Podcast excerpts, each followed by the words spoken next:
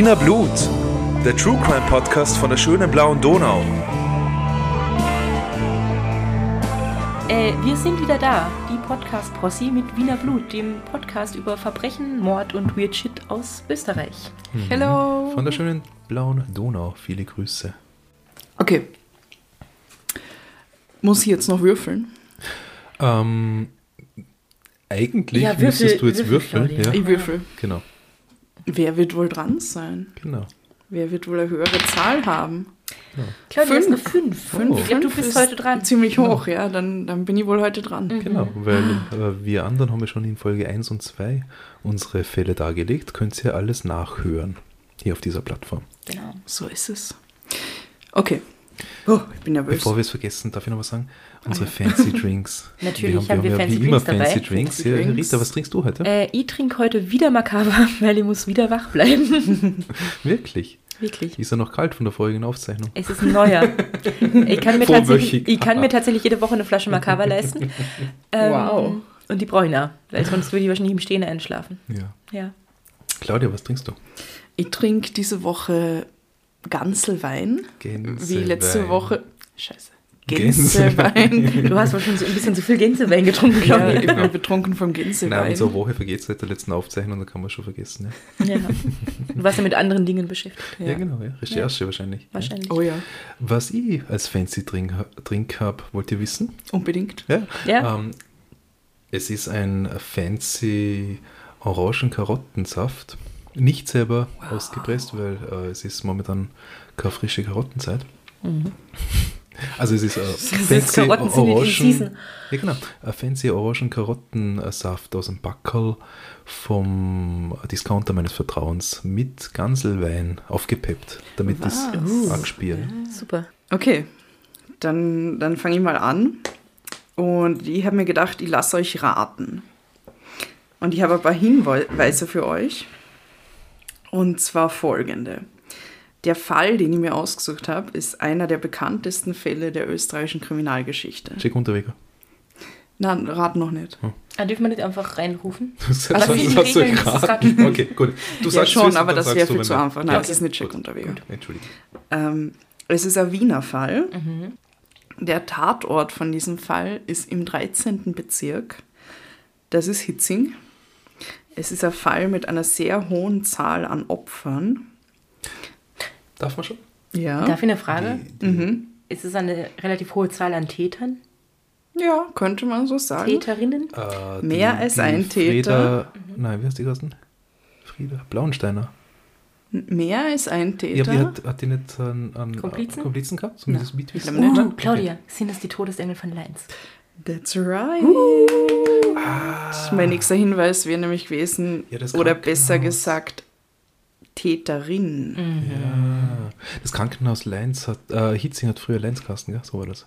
Ja, genau. Jetzt Da- haben sie ja umgenannt, da, deswegen. dazu oder? komme ich noch. Okay. Viel, viel später, nach Gut. ungefähr zwei Stunden. Äh, ich kenne das, aber ich glaube, ich kenne nicht alle Details, weil es ist ja schon eine Weile her. Mhm. Also ich bin sehr gespannt, was du berichten wirst.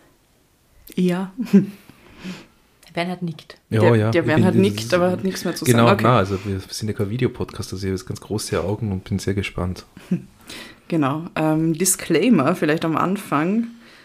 Dieser Fall ist so überhaupt gar nicht lustig und ähm, ich glaube, es, es wird da nichts Komisches darin vorkommen. Es ist sehr bedrückend und sehr tragisch, aber es ist trotzdem super spannend, finde ich. Und deshalb habe ich mir diesen Fall ausgesucht. Also, es geht um die sogenannten Todesengel von Leins, wie ihr schon gesagt habt. Genau, und die Todesengel von Leins, für all die Menschen, die noch nie was davon gehört haben, davon gibt es wahrscheinlich nicht so viele in Österreich, waren vier Stationshilfen oder Hilfsschwestern, hat man damals ja gesagt, die im Krankenhaus Leins, eben im 13. Bezirk in Hitzing, in einem Zeitraum von sechs Jahren zahlreiche ihrer Patienten ermordet haben. Zahlreiche deshalb, ähm, also sie sind später dann für bestimmte Anzahl an Todesopfern verurteilt worden, aber man kann ihnen natürlich auch nicht alle nachweisen. Also es gibt da sehr hohe Dunkelziffer in dem Bereich. Vielleicht erzähle ich euch zu Anfang mehr über die vier Täterinnen. Also insgesamt waren das vier Stationshilfen Das waren die Waltraud Wagner, die 1960 geboren worden ist, die Irene Leidolf, die 1962 geboren worden ist, Stefania Meyer, 1940 geboren, und Maria Gruber, 1964. Mhm. Ähm, der Fall beginnt im Jahr ähm, äh, 1983. Das heißt, die sind ja noch urjung. Genau, ja. Also die waren. Ähm, Anfang 20 dann, ne? Ja, Anfang, Anfang 20, ähm, wo sie verurteilt worden sind, war die Haupttäterin, die Frau Wagner, um die 30. Mhm. Die anderen beiden jünger und nur die ähm, Stefania Meyer ist ein bisschen älter als die anderen. Ja, 20 Jahre fast, oder? Genau, ja. ja aber auch spannend, also ich hätte automatisch gedacht, wenn ich jetzt nichts darüber wüsste und so, dass die Älteste irgendwie so Leader of the Pack ist und die Haupttäterin, aber das ist ja gar nicht mhm. so. Ja. Genau, ja. Ja, es hat mich ja überrascht, dass die eigentlich super jung waren, wo sie damit angefangen haben. Okay, jetzt fragt ihr euch vielleicht, was waren Hilfsschwestern, weil das System war damals ein bisschen anders, wie es jetzt ist. Das waren äh, keine voll ausgebildeten Krankenpflegerinnen, also die haben praktisch nicht drei Jahre ähm, äh, Diplomausbildung gemacht, um dann im Krankenhaus zu arbeiten, sondern nur ganz, ganz kurze Einschulungsphase und sind dann gleich irgendwie in den Stationsbetrieb ähm, eingegliedert worden. Und ihre Aufgaben beschränken sich ja eigentlich offiziell nur auf so Hilfsaufgaben und Reinigung. Also sie haben zum Beispiel die Patienten ähm, gefüttert, also ihnen Nahrung geben, sie vielleicht gebadet, ähm, geschaut, dass die Station sauber ist, solche Sachen. Mhm. Beim Umdrehen geholfen oder genau, so wahrscheinlich. Genau, ja, sowas. Mhm. Und sie durften natürlich nicht jemals Medikamente verabreichen. Ja, klar. Also keine Theorie. Spritzen geben, keine Tabletten geben, richtig in der Theorie. Ja. In der Praxis war es leider so, dass gerade in diesem Krankenhaus und auch in vielen anderen Krankenhäusern äh, es halt viel zu wenig Personal gegeben hat mhm. und diese äh, Hilfsschwestern praktisch für ganz viele Tätigkeiten äh, hinzugezogen worden sind, die eigentlich überhaupt nicht die Aufgabe sind und die sie ja nie gelernt haben. Ey, genau. Für die sie ja nicht, nicht nur, dass sie nicht die Aufgabe sind, sind sie halt überhaupt nicht qualifiziert dafür. Ne? Ja, ganz ja. genau. Ja. Also okay. so ist es. Das genau. ist ja schon mal ein Scheißstart. genau. Es ist zumindest von drei der Täterinnen bekannt gewesen, dass sie vorher die Ausbildung zur äh, diplomierten Krankenpflegerin praktisch versucht haben. Also die wollten das eigentlich, ähm, sind aber alle dann irgendwie ähm, rausgeflogen aus dieser Ausbildung oder haben oh. sie zumindest nicht abschließen können. Also sie waren aufgenommen und also wirklich rausgeflogen. Ja, also sie haben sie halt nicht, nicht. Sie haben die Aufnahmeprüfung nicht geschafft, sondern. Nein, nein, sie haben irgendwann Prüfungen nicht geschafft oder ah. sind, sind halt einfach abgegangen okay. und haben diese Ausbildung ja. halt nie beenden können. Ja, weil rausgeflogen klingt halt schon nach, du ja. machst irgendwas. Und na, genau, na, das Aber nicht. na, sie sind einfach nicht weitergekommen oder mhm. haben sich aus Gründen entschieden. Okay. Genau, sie haben es nicht geschafft. Ja, ja, ja. Also das ist, glaube ich, der Grund. Okay. Genau, und sie wurden aber trotzdem im Krankenhaus Leins als Stationshilfen ähm, angestellt, was jetzt auch nicht wirklich ungewöhnlich war, weil sie mhm. waren halt interessiert mhm. An dem Beruf generell, haben so ein bisschen Vorwissen gehabt, vielleicht schon aus dieser Ausbildung. Ja. Also, und vor allem, weil es eben so viel Personalmangel gegeben hat, hat man sie natürlich da dankend aufgenommen. Alle vier Täterinnen haben eigentlich ja eher unauffällige Biografie bis zu dem Zeitpunkt, wo sie zu den Todesengeln von Leins werden. Ähm, sie stammen aus dem ländlichen Raum, Niederösterreich, dörfliche Gegend. Äh, was auffällig ist in den Biografien von ähm, zwei der Frauen zumindest, ist, dass sie ähm, sehr früh in ihrem Leben Erfahrungen mit, mit Krankheiten und mit Pflege im Familienbereich gemacht haben. Mhm. Also zum Beispiel von einer der Täterinnen war die Großmutter sehr lang bettlägerig und sie hat sich um sie kümmern müssen. Von der anderen der Vater also da war wahrscheinlich schon früh irgendwie dieser Bezug zu dem Thema auf jeden Fall da. Mhm. Ah, nicht unbedingt die schlechtesten Voraussetzungen, um sich für den Beruf zu entscheiden, ne? würde man denken. Stimmt. Ja. Genau, es ist dann auch festgestellt worden äh, während dem Prozess, ähm, dass bei keiner der Täterinnen jetzt eine Intelligenzminderung vorliegt.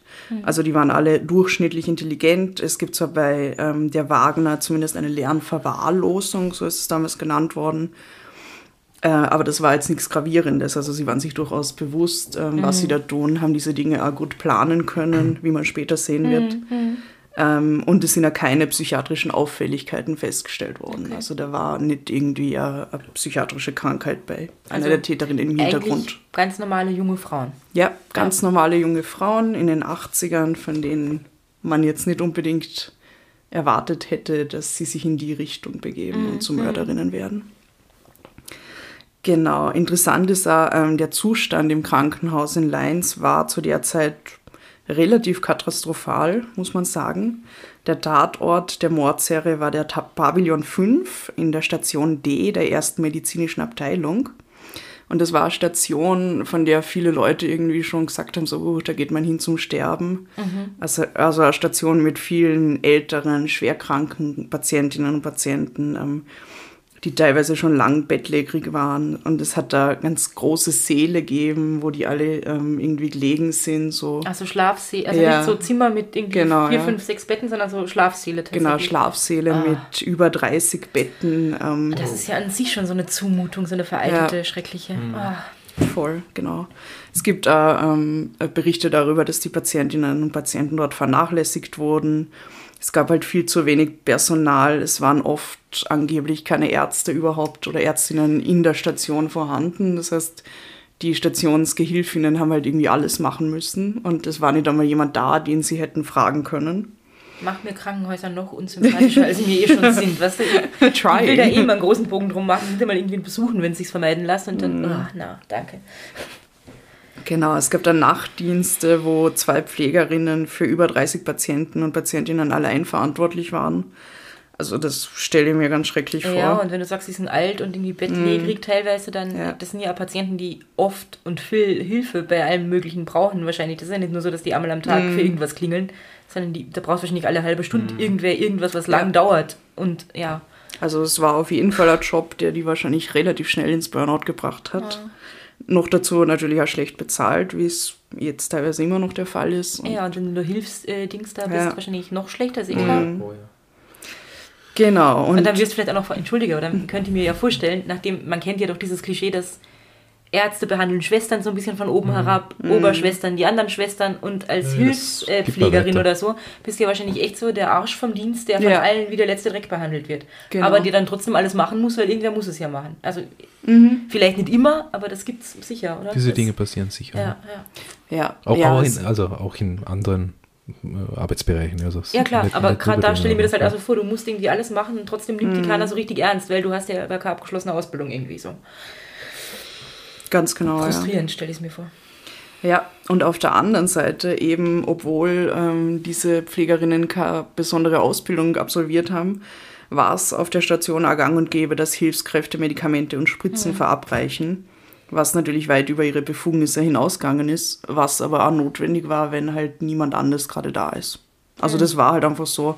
Ja, das war in anderen Krankenhäusern so. Also es war jetzt nicht so, dass es in Leinz jetzt irgendwie total schlimmer wäre als überall anders, sondern es waren halt einfach die 80er und Dinge sind so gelaufen, leider. Und ich hätte halt meine Medikamente dann mal spritzen alle über von irgendwem, der nicht dafür qualifiziert ist, als gar nicht. Ja. Wenn ich die dringend brauche, um keine Schmerzen zu haben oder am Leben zu bleiben oder so. Ne? Ganz genau. Und jetzt möchte ich euch kurz eine Passage aus einem Buch vorlesen. Und zwar ist das das Buch Totgeschwiegen von Thomas Drescher. Warum es der, äh, der Staat Mördern so leicht macht ein sehr cooles Buch, wo es kurz um das Krankenhaus in Leins geht.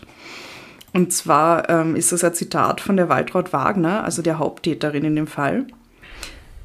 Waltraud Wagner wird sich später bei ihrem Gutachter beklagen, dass die Nachtschichten ein Horror gewesen seien. Zu zweit seien sie für 35 Patienten verantwortlich gewesen. Wissen Sie, was das heißt? Alles reinigen, alles waschen, füttern, aufräumen. Die Ärzte hätten sie alleine gelassen. Die haben uns im Regen stehen lassen. Die Ärzte sind stundenlang nicht gekommen und wir haben die schreienden, verwirrten und vor Schmerzen krümmenden Menschen vor uns und konnten nichts dagegen tun. Also so beschreibt die ja. Haupttäterin die Situation. Man kann jetzt sagen, okay, vielleicht war das, macht sie das jetzt nur, damit sie da irgendwie fein raus ist aus der Sache.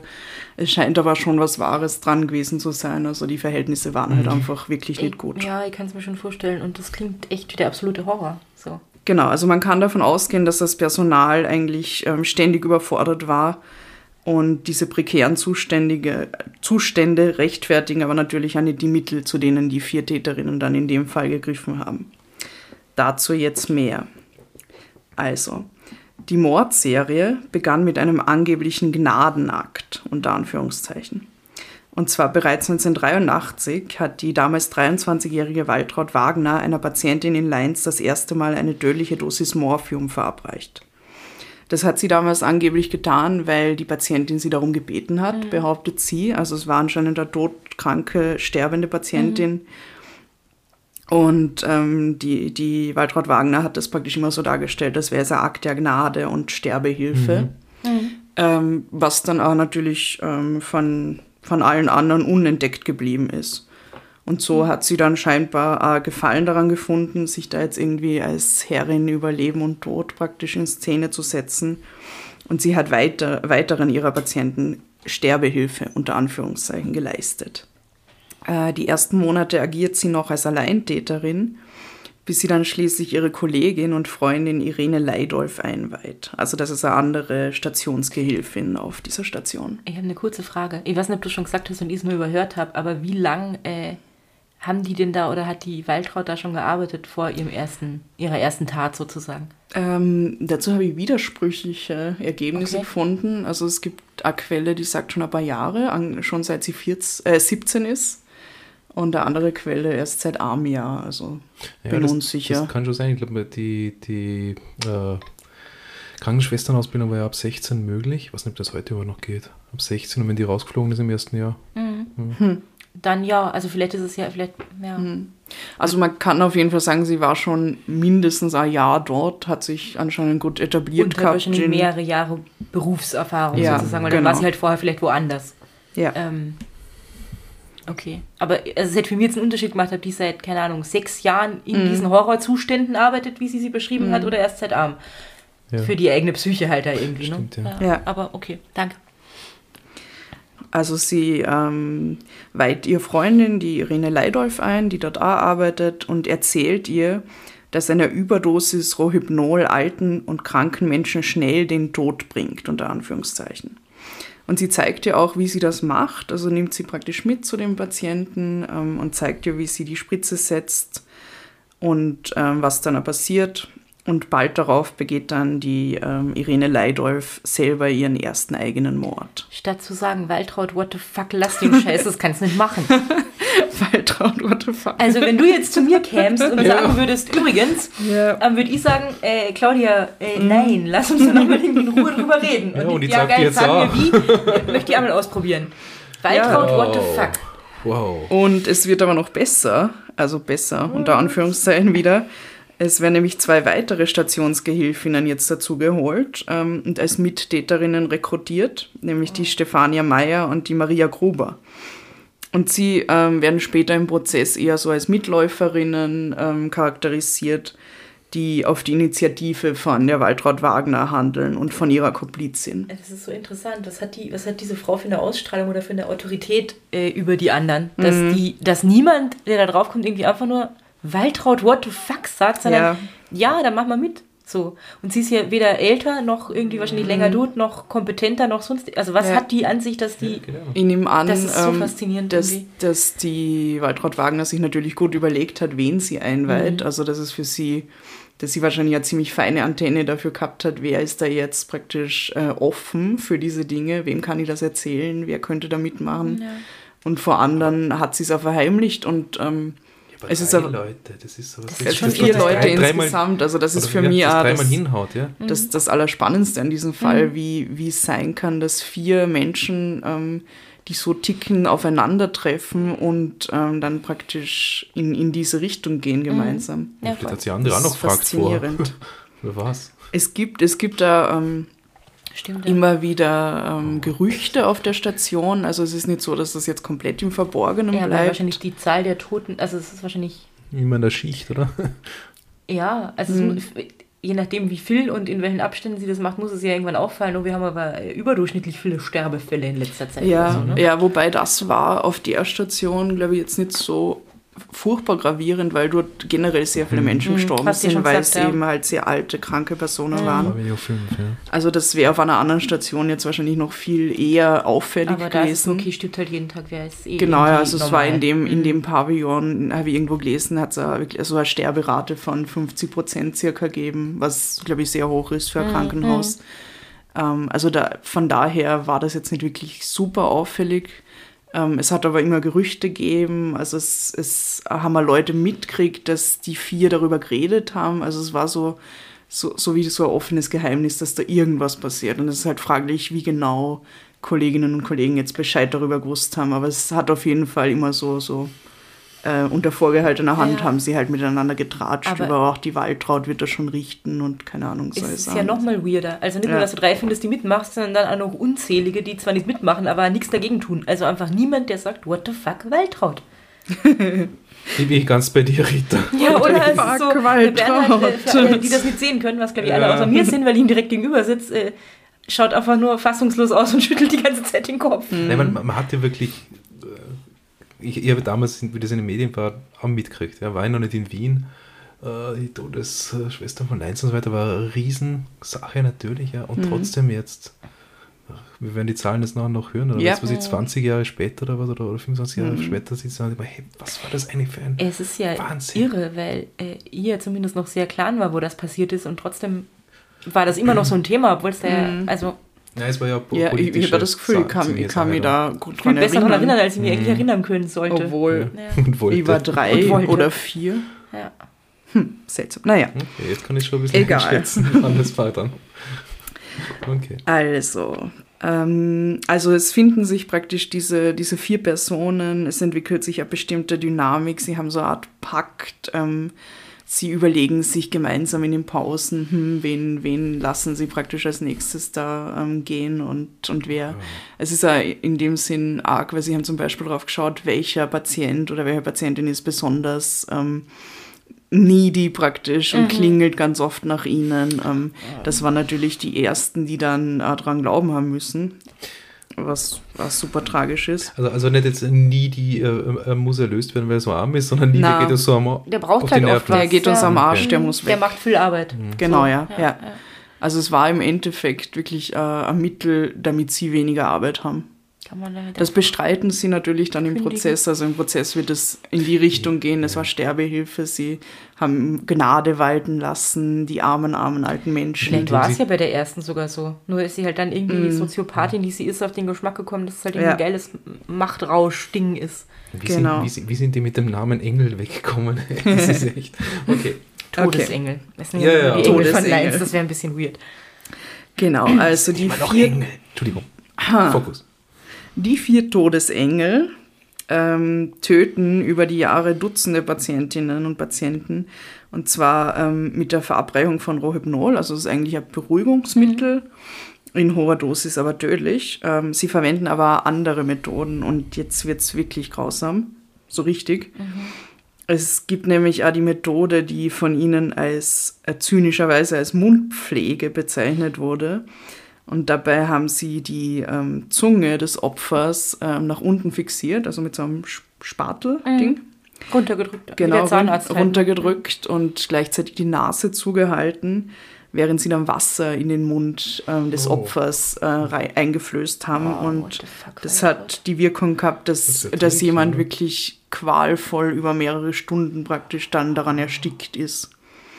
Und. Oh, Entschuldigung, jetzt muss ich das wissen. Das heißt, ja. die sind dann auch dort also die haben das immer wieder gemacht oder die haben, die haben quasi sind dort sitzen geblieben und haben wirklich dem eine Zeit lang ja, genau. Also sie haben, was weiß ich, eine halbe Stunde da Wasser, nicht eine okay, Stunde. Aber das heißt quasi, da, damit haben die immer weniger schnaufen können, Sauerstoffmangel genau. und so weiter mhm. und so ein Ersticken quasi herbeigeführt. Ja, und man also muss dann aber nicht die ganze Zeit praktisch dabei sitzen und weiter Wasser einflößen, sondern es geht halt direkt in die Lunge, ja, okay, wenn man das so macht. Und mit der Zeit, und mit also der Zeit erstickt man dann wie dran. Ertrinken ja. eigentlich so. Oh. Ja. Also und aber ich meine, das kannst du ja tatsächlich auch nur machen, wenn du dort bist und es irgendwie nachts ist und dann nur deine Komplizen rum sind, oder? Weil sonst Ja, genau, in der Nachtschicht. Röchelt ein bisschen seltsam, ja, man sollte mal nachschauen gehen. Weil in der Nachtschicht bist du schlimm. nur zu zweit ja, eben für ja. 30 Patienten, die Ärzte und Ärztinnen sind nicht da. Keine Ahnung wo. Und ja, dann geht das. Ach. Und ähm, das Arge daran war, also diese Methode haben sie nur, nur bei Patientinnen und Patienten angewendet, die ähm, ein Lungenödem diagnostiziert gehabt haben. Das heißt, ähm, sie haben Flüssigkeit in der Lunge gehabt. Und dadurch hat das Wasser, ähm, dann, das sie ihnen eingeflößt haben, natürlich auch, also das ist auch nicht aufgefallen. Also es war halt praktisch eine normale Todesursache dann in mhm. dem Fall. Mhm. Und das haben sie ja wirklich vorher recherchiert, sich angeschaut geplant und dann halt genau diese Leute ausgewählt, um praktisch diese schreckliche Mundpflege zu machen. Hätten die mal damals für die Schule so gelernt, oder? Damit sie ja. die Ausbildung schaffen und nicht frustriert sind. Ja. Das ist wahr. Fuck. Dann hätten sie es zur Chef, Chefärztin gebracht wahrscheinlich, wenn sie dann mit demselben Laden dabei gewesen wären. Genau, und ähm, an der Methode der Mundpflege kann man dann deutlich zeigen, dass ähm, die von den vier Frauen im Prozess dann vorgebrachte Verteidigung, dass es Sterbehilfe mhm. war, dass das eben nicht hält. Weil ja, es wurden äh, wirklich systematisch und gezielt da Opfer ausgesucht, ähm, bei denen die Schwestern diese besonders sadistische Mordmethode dann verwenden konnten. Und es blieb immer unentdeckt, dadurch, dass halt schon vorher Flüssigkeit in der Lunge vorhanden war. Ähm, das grausame Vorgehen ähm, der, der vier ähm, Frauen, das nichts mit Gnade oder etwas Ähnlichem zu tun hat, äh, wird auch bei einer Aussage von Wagner deutlich. Und zwar soll sie gesagt haben, wer mich ärgert, bekommt ein Gratisbett beim lieben Gott. Also das ist eine wahnsinnig zynische Aussage. Der, der zu wem hat sie das? Kalt zu den Patienten? runter. Na, das hat sie nicht zu den Patienten Aber gesagt, sondern ähm, angeblich in der Gruppe, genau, mit Kollegen Aha, okay. und Kolleginnen. Mhm. Also, äh, also nicht in der Vierergruppe, sondern wirklich zu anderen auch. Also das waren Scheinbar Zeugenaussagen. waren das Zeugenaussagen, ja. Genau. Sehr ja, sicher aber gefühlt, gell? Das Ding ist halt, also unabhängig davon, dass es diese Gerüchte gab, wie du gesagt hast, aber wenn, ich stelle mir vor, ich bin halt irgendwie ja, da, äh, Arbeiter und die sagt das, dann würde ich mir denken, okay, du bist ein Arschloch, aber ich würde sie wahrscheinlich mm. nicht ernst nehmen, weil man stellt sich ja nicht ja, vor, das dass das wirklich genau, passiert. Ja. Ne? Ähm, ja. Will man ja gar nicht wahrhaben. Sie testen dann eine neue Mordvariante aus, die ihnen schließlich dann aber zum Verhängnis wird.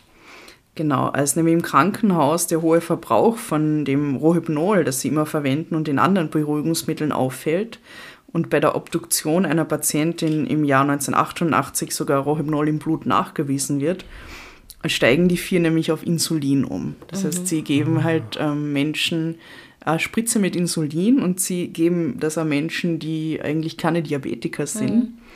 Und das ist dann halt, äh, also da machen sie ihren ersten Fehler, weil Waltraud Wagner denkt nämlich, dass das Insulin sich nachher nicht nachweisen ja. lässt nach dem Tod. Was nicht stimmt. Jetzt sind wir besser Gott sei Dank, weil so hat man sie dann überführen können. Ja. Also zu dem Tod dieser Patientin 1988, also wo man schon dieses Rohypnol nachweisen hat können, ähm, wurden damals bereits Untersuchungen eingeleitet. Also es war dann praktisch ein Jahr, bevor das Ganze wirklich aufgeflogen ist. Mhm. Und die kamen aber zu keinem Ergebnis. Also sie haben bei der Obduktion dann das Rohypnol doch nicht mehr nachweisen können, sondern nur davor, wo die Frau noch nicht tot war. Und genau, also es ist, beginnen Ermittlungen, die dann aber wieder im Sand verlaufen und es passiert nichts. Und da Ob haben die aber dann ja tatsächlich schon fünf Jahre lang. Ja, genau. Wow. Leute haben gedraht. Mhm. Die Täterinnen verwenden also nun das Insulin, um, ihre, äh, um sich ihrer Opfer zu entledigen. Und sie beim, äh, machen dabei den ersten Fehler, denn äh, wenn man den Insulinspiegel, also wenn sich der praktisch grob verändert bei einem Patienten, der eigentlich nicht zuckerkrank ist, dann fällt das auch dem anderen Personal auf. Mhm. Und so passiert es, dass ähm, im April 1989 äh, die Waltraud Wagner einem 80-jährigen Patienten Insulin spritzt und zwar war das anscheinend ein Mann, der nicht einmal in einem eigenen, ähm, auf einer, in einem eigenen Saal praktisch gelegen ist, sondern er ist direkt auf einem Bett neben dem Schwesternzimmer gelegen, im Gang, was dort anscheinend immer so war. Ja, mhm. zu wenig Platz. Und genau, so. weil es hat zu wenig Platz gegeben. Das heißt, er war halt aber auch direkt in Sichtweite vom ganzen Personal. Mhm. Und sie geht hin und spritzt ihm das Insulin. Ist übermütig, ja? Ja. Und ähm, daraufhin verfäll, äh, fällt er halt in eine Unterzuckerung. Mhm. Und eine andere Krankenpflegerin beobachtet das dann, dass es dem Patienten schlecht geht, erkennt, dass er eine Unterzuckerung hat und rettet ihm dann das Leben. Und, und wundert sich, wie das passieren kann, weil er das sonst ja. nie hatte, oder? Ganz an. genau. Aber und das passiert ja nicht einfach so. Eine ja? Frau, die diesen Job deswegen hat, weil sie genau das tun will, Menschen helfen und Leben retten. Yep. Genau, und der Patient erinnert sich dann später, also da gibt es anscheinend ein Interview mit ihm, wo er sagt, ähm, ich bin kein Diabetiker, ich habe mich nur gewundert, dass ich eine Spritze bekommen soll. Dann ist mir ganz schwindlig geworden. Und dann war er praktisch, ähm, es ist schon fast ins Koma gefallen und sie hat ihn gerade noch retten können. Der Mann kann sich leider nicht mehr daran erinnern, welche der Schwestern ihm diese Spritze verabreicht hat. Mhm. Doch ähm, Tage nach dem Vorfall wird zumindest ähm, vom, praktisch vom Oberarzt, Chef von dem Pavillon, die Polizei verständigt. Genau, und es wird relativ schnell klar, wer für diese Vorkommnisse verantwortlich ist. Und äh, Wagner und Leidolf werden festgenommen. Und ähm, sie gestehen und belasten dann auch die zwei weiteren im Bunde, Meyer und Gruber. Und ähm, möchte sie was sagen? ja, why though? Also ich meine, irgendwie, weißt du? Naja, wenn Lass dann alle. Die anderen auch ja, also ich meine, gut, das ist, natürlich ja, ja, sollen ja, die alle drankommen, aber das macht sie alle unbedingt sympathischer, ne? Ja. Irgendwie so. Sie, sie gestehen auch relativ ähm, schnell und also es scheint irgendwie anscheinend so, dass sie, dass sie froh sind, dass sie jetzt mal darüber reden können und ähm, gestehen auch relativ viele Start, äh, Taten gleich am Anfang. Und ähm, ich habe dann da vom, von der 101. Sitzung des Nationalrats, das war im April 1989, also kurz nachdem praktisch das Ganze aufgeflogen ist, äh, ein Protokoll gefunden, wo der damalige Innenminister, der Franz Löschnack, ähm, praktisch darüber Auskunft gegeben hat, über den Fall ans Parlament. Mhm. Und daraus möchte ich euch auch noch was vorlesen, das ist auch sehr interessant. Es wurde zunächst die mit Waltraud Wagner meistens dienstversehende Stefanie Meyer einvernommen. Sie gab an, dass schon seit Jahren das Gerücht ginge, dass weit mehr Patienten als üblich stürben, wenn Schwester Wagner Dienst versehe. In weiterer Folge belastete sie, belastete sie diese Schwester und auch sich selbst durch konkrete Angaben über einige Todesfälle. Wagner gibt an, erstmals habe sie sich vor circa zweieinhalb Jahren Gedanken gemacht, wie man Patienten Sterbehilfe leisten könne. Dies habe sich auch mit einer anderen weiteren Schwester besprochen. Im Gespräch sei man auf das Schlafmittel Rohypnol gekommen. Später habe sie auch die Methode des Erstickens praktiziert, woran Patienten verstorben sind. Die Sterbehilfe sei ihr schließlich zur Gewohnheit geworden. Und What es geht weiter. Und alle anderen. Leidolf gestand, schon seit 1982 zu wissen, dass Wagner Sterbehilfe leistet. Wagner hätte ihr auch an einer alten Frau demonstriert, wie man mit einer Rohypnol-Injektion Menschen töten kann. Sie gab auch zu, Selbsttötungen durchgeführt zu haben. Maria Gruber gibt an, von Wagner in die Methode der Sterbehilfe eingeweiht worden zu sein. Sie selbst habe nur zwei Patienten Rohypnol-Injektionen gegeben, wobei sie darauf Wert legt, dass es sich bei diesen Patienten tatsächlich um todkranke Personen, die nicht mehr ansprechbar waren, gehandelt habe. Wow. Ja. Ja, sprachlos. Ja, was willst du dazu sagen? Mhm. Es ist einfach. Ähm, mir ist aber gerade früher was eingefallen, wenn ich es kurz anmerken darf, weil du gesagt hast, äh, wir waren irgendwie so, endlich können sie mal drüber reden. Aber mhm. wenn wir davon ausgehen, dass das so soziopathische Menschen sind, die finden das ja vielleicht irgendwie geil, dass sie jetzt erzählen können, was sie alles Großartiges geleistet. Also, mhm. weißt du, die so ein bisschen damit, endlich können sie damit prahlen, was mhm. sie da mhm. eigentlich tun und einmal ja. sagen, wie viel Macht sie haben und das nicht im Geheimen tun. Ja, das kennt man ja auch von so Serien Mördern ist das ja nicht so unüblich, dass mhm. die äh, irgendwie das ganz gut finden, drüber zu reden und sich damit zu rühmen. Ja, dieser Fame. So, vielleicht hat dir das aber was genau, damit zu tun. Ja. ja. Wie viele Patientinnen das Quartett über die Jahre tatsächlich getötet hat, bleibt unklar. Nachweisen kann man es ihnen in, an, in anschließendem Prozess zumindest in zahlreichen Fällen. Also es werden Wagner 15 Morde und 17 Mordversuche angelastet, Leidolf 5 Morde und 2 Mordversuche, Meyer 7 Mordversuche und Gruber 2. Wobei es anscheinend keinen Unterschied macht rechtlich, ob das ein Mord war oder Mordversuch in dem Fall.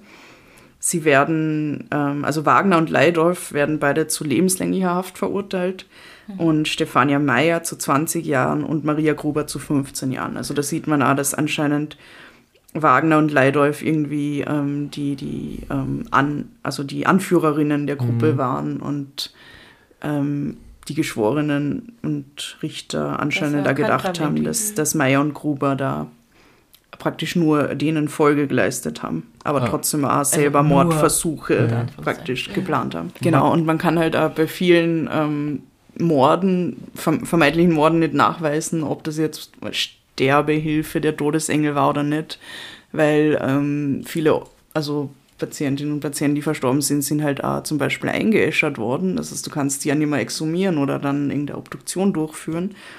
Und bei vielen kann man es halt einfach nicht mehr nachvollziehen. Aber bei einer Obduktion nicht. Hm.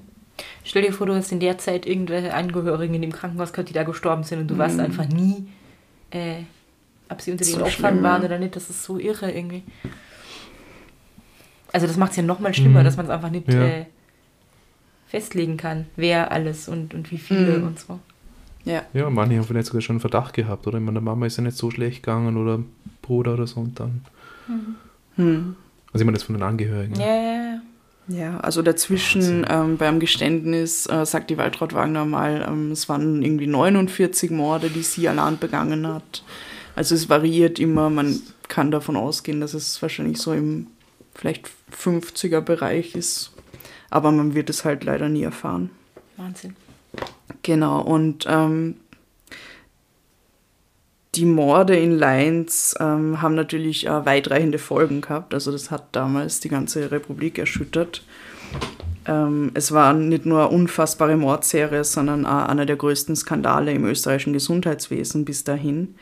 Ähm, hat ihm auch die Politik erschüttert, mhm. äh, wie man zum Beispiel an dem Protokoll da gesehen hat. Also mhm. es wollten alle mitreden. Ähm, es hat Anschuldigungen gegeben. Hat die Stadt Wien was damit zu tun? Also sind die schuld dran? Ist das Krankenhaus schuld dran und mhm. so weiter? Wer hat alles davon gewusst und nichts genau, getan? Ähm, der damalige Kanzler Franz Wanitzki ähm, sprach vom brutalsten und grausamsten Verbrechen der österreichischen Geschichte damit wandte wahrscheinlich die Geschichte nach 1945. Das hoffe ich. Hoffe ich ja.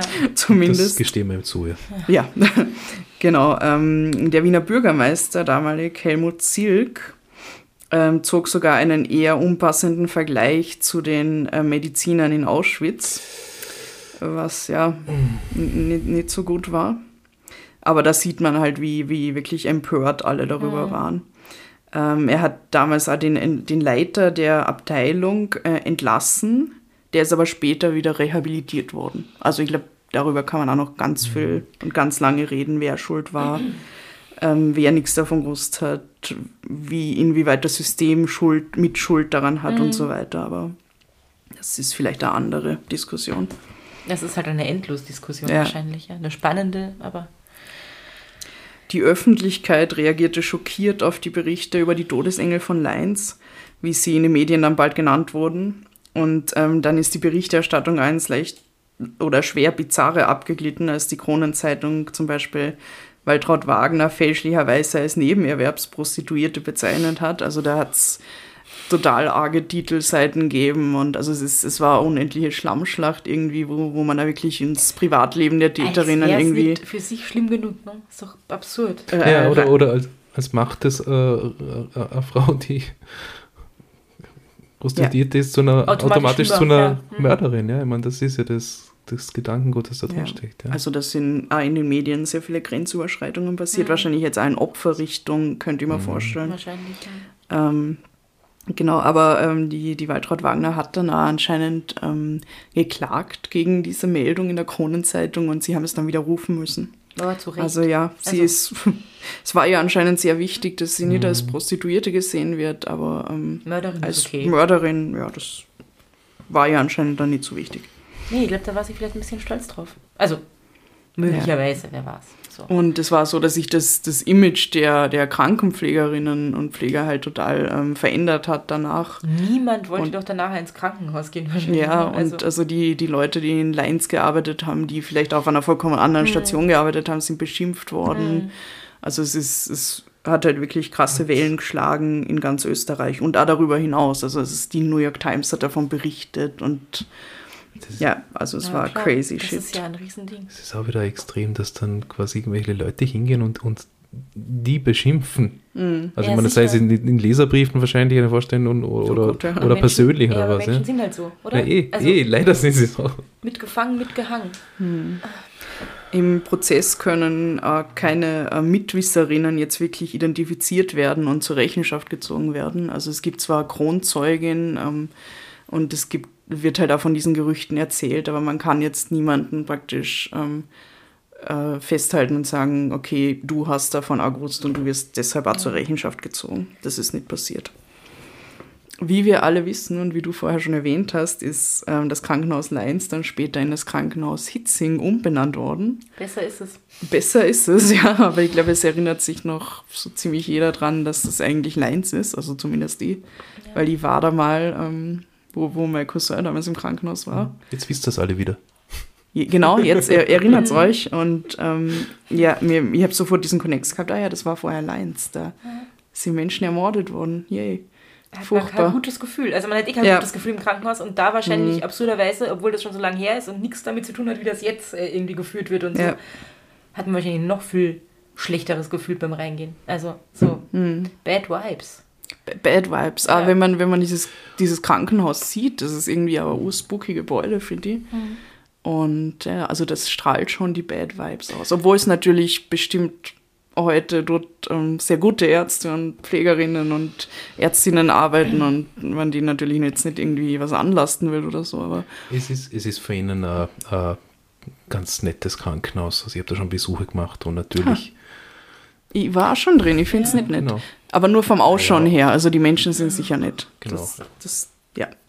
Heute ist es um vieles schwieriger im Krankenhaus zu morden. Und zwar ähm, haben, haben sie verschiedene Maßnahmen eingeführt in sehr vielen Krankenhäusern. Ähm, zum Beispiel wird der Medikamentenverbrauch äh, jetzt genau mitgetrackt. Also es gibt nicht mehr diese rauen Mengen an bestimmten Medikamenten, die man, auf die einfach jeder zugreifen kann, sondern es wird halt genau getrackt. Äh, der Medikamentenschrank ist abgeschlossen. Ähm, es finden, auch, das habe ich total interessant gefunden, in vielen Krankenhäusern äh, regelmäßig Morbiditäts- und Mortalitätskonferenzen statt. Hm. Das ist ein toller mhm. Name. Schön, das nennt sich ja M&M anscheinend. Klingt, klingt so, als würde man da irgendwie gerne mal teilnehmen. So. Morbiditätskonferenz, ja, mach mal Bad Jokes über Dead People. Kann man ja mal hingehen. Na, einfach nah. Genau, also da, da geht es darum, da werden ähm, Fälle besprochen, die jetzt irgendwelche Auffälligkeiten ähm, aufweisen. Es wird praktisch einfach genauer hingeschaut, ähm, es wird irgendwie äh, eine bessere Fehlerkultur praktiziert da, also man kann auch Fehler offen ansprechen. Und ja, das macht es halt alles einfach irgendwie transparenter. Mhm, gute Sache eigentlich, ja. Genau, ja, gute Sache auf jeden Fall. Fall. Ja. Und da wird vielleicht ähm, jetzt äh, sowas eher auffallen, als es damals aufgefallen wäre. Aber es ist natürlich ja nicht unmöglich, jemanden im Krankenhaus umzubringen. Und das beweist zum Beispiel der Fall des Krankenpflegers Nils Högel. Ich weiß nicht, ob ihr von dem mal gehört habt. Nein, sagt gar nichts. Der hat bis 2005, also jetzt sind wir schon fast in unserer Neuzeit, in zwei Krankenhäusern in Deutschland über 100 Patientinnen und Patienten töten können. Also der das ist jetzt ein ganz anderer Fall, aber bei ihm war es auch sehr interessant. Er hat ähm, Menschen, ich weiß nicht welches Medikament verabreicht, auf jeden Fall eins, das einen Herzstillstand ähm, mhm. zur Folge hat und hat sie dann reanimiert. Und oftmals um, ist das dann gelungen, dann war der Held. Um als Held dazustehen. Um als wow. Held dazustehen. Und wenn es nicht gelungen ist, war es aber auch okay, weil dann sind natürlich die Kollegen gekommen und haben gesagt, hey, du hast getan, was probiert, du konntest, ja. super Kerl. Krass. Ähm, hat, hat der diese äh, über 100 dann zugegeben oder ist das auch eine Mutmaßung? Weißt du das? Ähm, die haben sie ihm nachgewiesen, nachgewiesen. soweit. Okay. Also er hat dann auch im Prozess also ähm, sicher.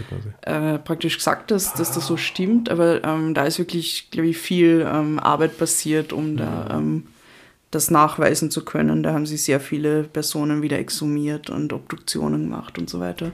Es war ein Wahnsinnsverfahren. Ähm, und er ist letztendlich, glaube ich, für über 100 Morde äh, verurteilt worden. Und das war 2005, also das ist noch nicht so lang her.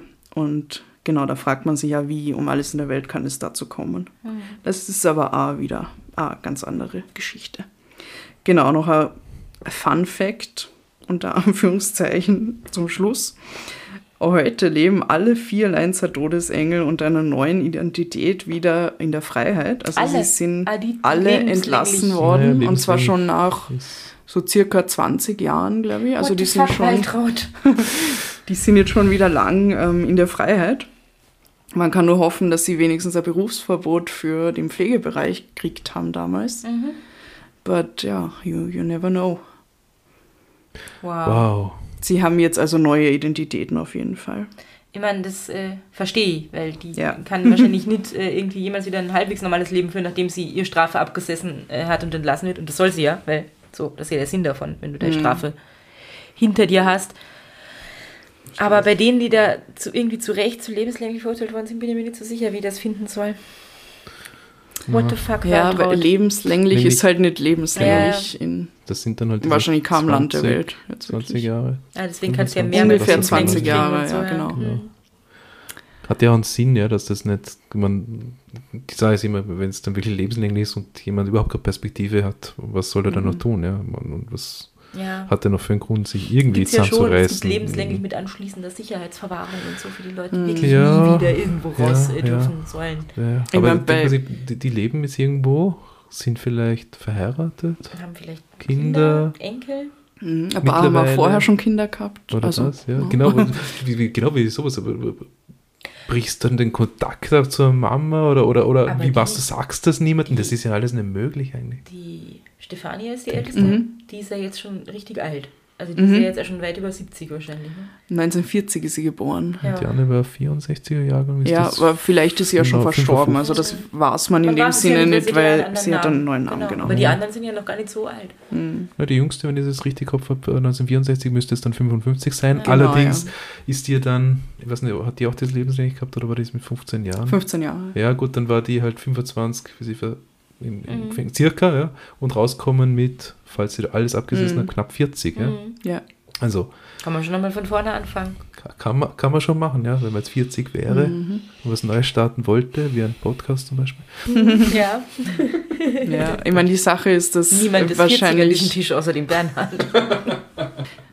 die Sache ist die, dass, dass die Täterinnen wahrscheinlich jetzt nicht noch einmal überhaupt die Möglichkeit haben, sowas aufzuziehen oder so. Also die, man kann vielleicht sagen, die werden nie wieder in ihrem Leben jetzt jemanden umbringen. Mhm. Hoffentlich. Im Idealfall wollen sie ja nicht. Im Idealfall haben sie das vielleicht äh, hinter sich lassen. Hoffentlich. Aber ja, trotzdem ist es natürlich ähm, irgendwie unfair, dass, dass die ähm, neu, normal neu anfangen können und, und ihre Opfer halt natürlich nicht. Und auch wenn das teilweise, man, man kann ja sagen, okay, das waren teilweise schon sehr alte, wirklich schwerkranke Menschen, aber Die hätten ihnen immer so viel, die hätten vielleicht Ja. nicht nochmal neu anfangen können. ja, so ja, so. aber ähm, also Aber jeder verdient ähm, praktisch das Recht darauf, selber zu gehen, wann er oder sie Genau. gehen will oder muss, aber Mhm. jetzt nicht irgendwie von jemand anderem ausgewählt Weil, werden. what Und, the fuck, Waltraud das entscheidet. Und es ist ja nicht in jedem Fall, ich meine, man hatte das Bild quasi von Morphium, man schlaft dann ein und so, ja. Wer weiß, ob das überhaupt dann immer so ist, ja. Aber bei der sogenannten Mundpflege ist es halt, ja, das ist Ja. ja grauenvoll. Das ist richtig schön. Mhm. ja, das waren die Todesengel von Lions. Und ähm, meine Quellen möchte ich noch, also das, das eine Buch habe ich ja schon erwähnt. Äh, Totgeschwiegen, warum es der Staat Mördern so leicht macht, von Thomas Drescher. Das ist ein sehr cooles Buch mit vielen verschiedenen Fällen. Da geht es ja um den Nils Högel, den ich erwähnt habe. Das ist sehr spannend. Dann wieder noch ein Buch vom Harald Seierl und von Max Edelbacher. Der Harald Seierl ist äh, der Direktor vom Kriminalmuseum in Wien. Und zwar heißt das Verbrechen in Wien, historische Kriminalfälle im 20. Jahrhundert. Da gibt es auch einen Ausschnitt über die Todesschwestern von Leins. Dann noch Land der Skandale, die größten Politikaffären, Pleiten und Verbrechen der Zweiten Republik von Wolfgang Fürnweger, der auch ein Kapitel über Leins hat. Und dann, äh, was ich sehr empfehlen kann, ist eine Dokumentation vom NDR, die gibt es auf YouTube. Da geht es eigentlich nicht um Leins, sondern um andere ähm, Morde im Krankenhaus. Ähm, die heißt Tatort Krankenhaus, wenn Pfleger morden. Und die ist sehr interessant, weil da gibt es auch ähm, eine andere Pflegerin, die in der Charité gemordet hat. Die hat, glaube ich, vier Menschen umgebracht. Und die wird da aus dem Gefängnis heraus interviewt. Und das ist super bizarr und ja, total sehenswert auf jeden Fall. Und das geht aus YouTube? Genau. Können wir vielleicht dann den Link Jetzt. unten dazugeben dann bei uns. Bin ich so hin und her gerissen zwischen, ich Wow. will mir das anschauen und äh, ich will nie wieder darüber nachdenken, damit ich jemals wieder schlafen kann. Danke für diese Ja, danke. Aber, aber verstörende Geschichte, Claudia. was, was man auch noch sagen muss, ist, es ist halt äh, mega schade, dass, also wenn man sowas hört, dass man halt dann irgendwie so ein schlechtes Bild kriegt von äh, Menschen, die im Pflegebereich arbeiten. Und das, das müssen wir auch noch einmal sagen, dass das natürlich nicht so ist und dass da wirklich voll viele Menschen sind, die unterbezahlt total viel Arbeit leisten müssen und, und tolle und das Arbeit wirklich leisten. gut machen. Und ja, es gibt halt ab und an leider Menschen, die da halt rausfallen aus dieser Kategorie, Ja, aber die sind überall. natürlich in der Genau. Minderheit auf jeden Und für Fall. den schließen wir nicht auf alle. Ja. Wow, ich bin, ich bin fertig. Sorry. Ja, ich bin da fertig. Es ist, es, ist, es ist so nahe eigentlich. Ich meine, es ist, es ist äh, zeitlich noch relativ nahe. Ja, wir waren alle schon auf der Welt. Es ist, es ist örtlich hier aus dem Bezirk X Ja. nahe. es, ist nicht ums Eck, aber nahe. Und es sind halt auch Wow. so viele Opfer. Also das ist halt auch Wahnsinn irgendwie. Nicht so Ja, das Das sind aber halt Serienmörderinnen, ähm, also par excellence halt. Das wirklich. Schlimmste äh, finde ich immer noch, oder das Verstörendste daran ist, dass niemand irgendwann gesagt hat, what the fuck, Weintraub. Also, das ist so, okay, Arne, die total äh, austickt Mhm. irgendwie und soziopathisch unterwegs ist. Ist fein, schlimm Und- genug, und- aber Das kommt da in der Dokumentation gut raus. Ähm, also weil die sich natürlich auch die Frage stellen, warum kann jetzt sowas passieren? Und, und irgendwie ein Teil von der Erklärung ist auch, dass du halt, nehmen wir an, du bist Ärztin in diesem Krankenhaus und, und du hörst Gerüchte, dass irgendjemand da, was weiß ich, Menschen ein Bett beim lieben Gott und bla bla bla. Und du willst natürlich auf keinen Fall von einer Mitarbeiterin annehmen, dass das wirklich stimmt. Also es ist halt auch so absurd und man glaubt, und, ich ja, und ja. Wahnsinn irgendwie, dass die Leute halt natürlich immer gedacht haben, so, na, na, das, die redet nur. Und, Mhm. und genau, also die Strukturen im Krankenhaus haben das halt auch begünstigt, weil es eben diese Hierarchie ähm, ja. und die Stationsgehilfinnen ganz unten und die Ärzte Mhm. in Götter in Weiß ganz oben und man redet kaum miteinander und sie sind nie da und so. Also es ist, ähm, ja, ich glaube, da hat es viele Faktoren gegeben, die das irgendwie begünstigt haben Ja, halt. Ja. ja, also es sind viele, viele unglückliche Begebenheiten oder ja, Rahmenbedingungen Ja, und halt auch, zusammengekommen. Und Entschuldigung. Halt auch dieses Ding ähm, von wegen, man will kein Nestbeschmutzer sein, man will, man weiß vielleicht davon, aber man, man sagt nichts, weil es bringt praktisch den ganzen Beruf in, in, in Verruf irgendwie und, und beschmutzt das Nest. Also das ist, glaube ich, auch so ein Ding, was, was Leute damals halt vielleicht dazu bewogen hat, nichts zu sagen. Aber es ist natürlich keine, irre, auf jeden Erklärung. Fall ist es irre. Ja. Irre. Irre. Irre. Ist das, lass, lassen wir das den Schlussstrich sein, vielleicht. Ähm, äh, ganz wichtig, dass wir das jetzt äh, nicht vergessen. Äh, die Hollywood, Oh. die Hollywood-Skala, ja. Ich habe letztes Mal begonnen, lass euch mal den Vortritt, Rita, Ähm, auf einer Skala von 1 bis 5 Finde ich wäre schwierig. Also irgendwie kann man da sicher einen ganz grauenhaften. Kommt drauf an. Für so einen Horrorfilm, so einen richtig brutalen Horrorfilm, äh, je nachdem, wie man das zeichnet, ist es vielleicht ganz gut geeignet. Aber wie massentauglich diese Geschichte irgendwie ist und wie gern sich Leute es zum Entertainment geben wollen, vielleicht ist es eine 3. Glaube ich. Hm, ich glaube es ist. Ich meine, es gibt den Film ja auch noch nicht, oder? Also, Es, es gibt dann, es gibt das- einen Film darüber. ein, ein, ein, Ja. ein, Ein Spielfilm. Ein Spielfilm, ja. der, der wirklich äh, auch, auch quasi. Ich glaube, es ist ein österreichischer Film. Ich habe vergessen, wie er heißt. Oder nur aber- angelehnt und. und Nein, nein, ich glaube, es geht wirklich. Oh, okay, okay. aber I, I will google that. Ja. Aber wow, okay, den gibt's. Ich, ich hätte mir gedacht, hm, na, sicher, sicher kein Hollywood-Ding, aber so echt so Stufe 3 an Netflix äh, Halbdoku-Serie. Ah, Was Doku-Serie, naja, das wär aber- toll, Aber ja. doch mit, mit Spielfilmelementen und so, ja. Mhm. Kann ich, mir, kann ich mir gut vorstellen. Aber ich, ich, Ja. ich, ich wünsche mir es nicht wirklich, weil Ich, ich weiß jetzt eh schon alles, was ich Ja, ich will es ja echt nicht das war jetzt schon schlimm genug. Okay. Ja, ja, Ja. I agree. Claudia, ein Schlusswort von dir? Was soll ich sagen? Seufz. Nein, ich habe schon alles gesagt. Ach so, stimmt. Äh, habt euch lieb und habt uns gern. Bis zum nächsten Mal. Baba. Baba.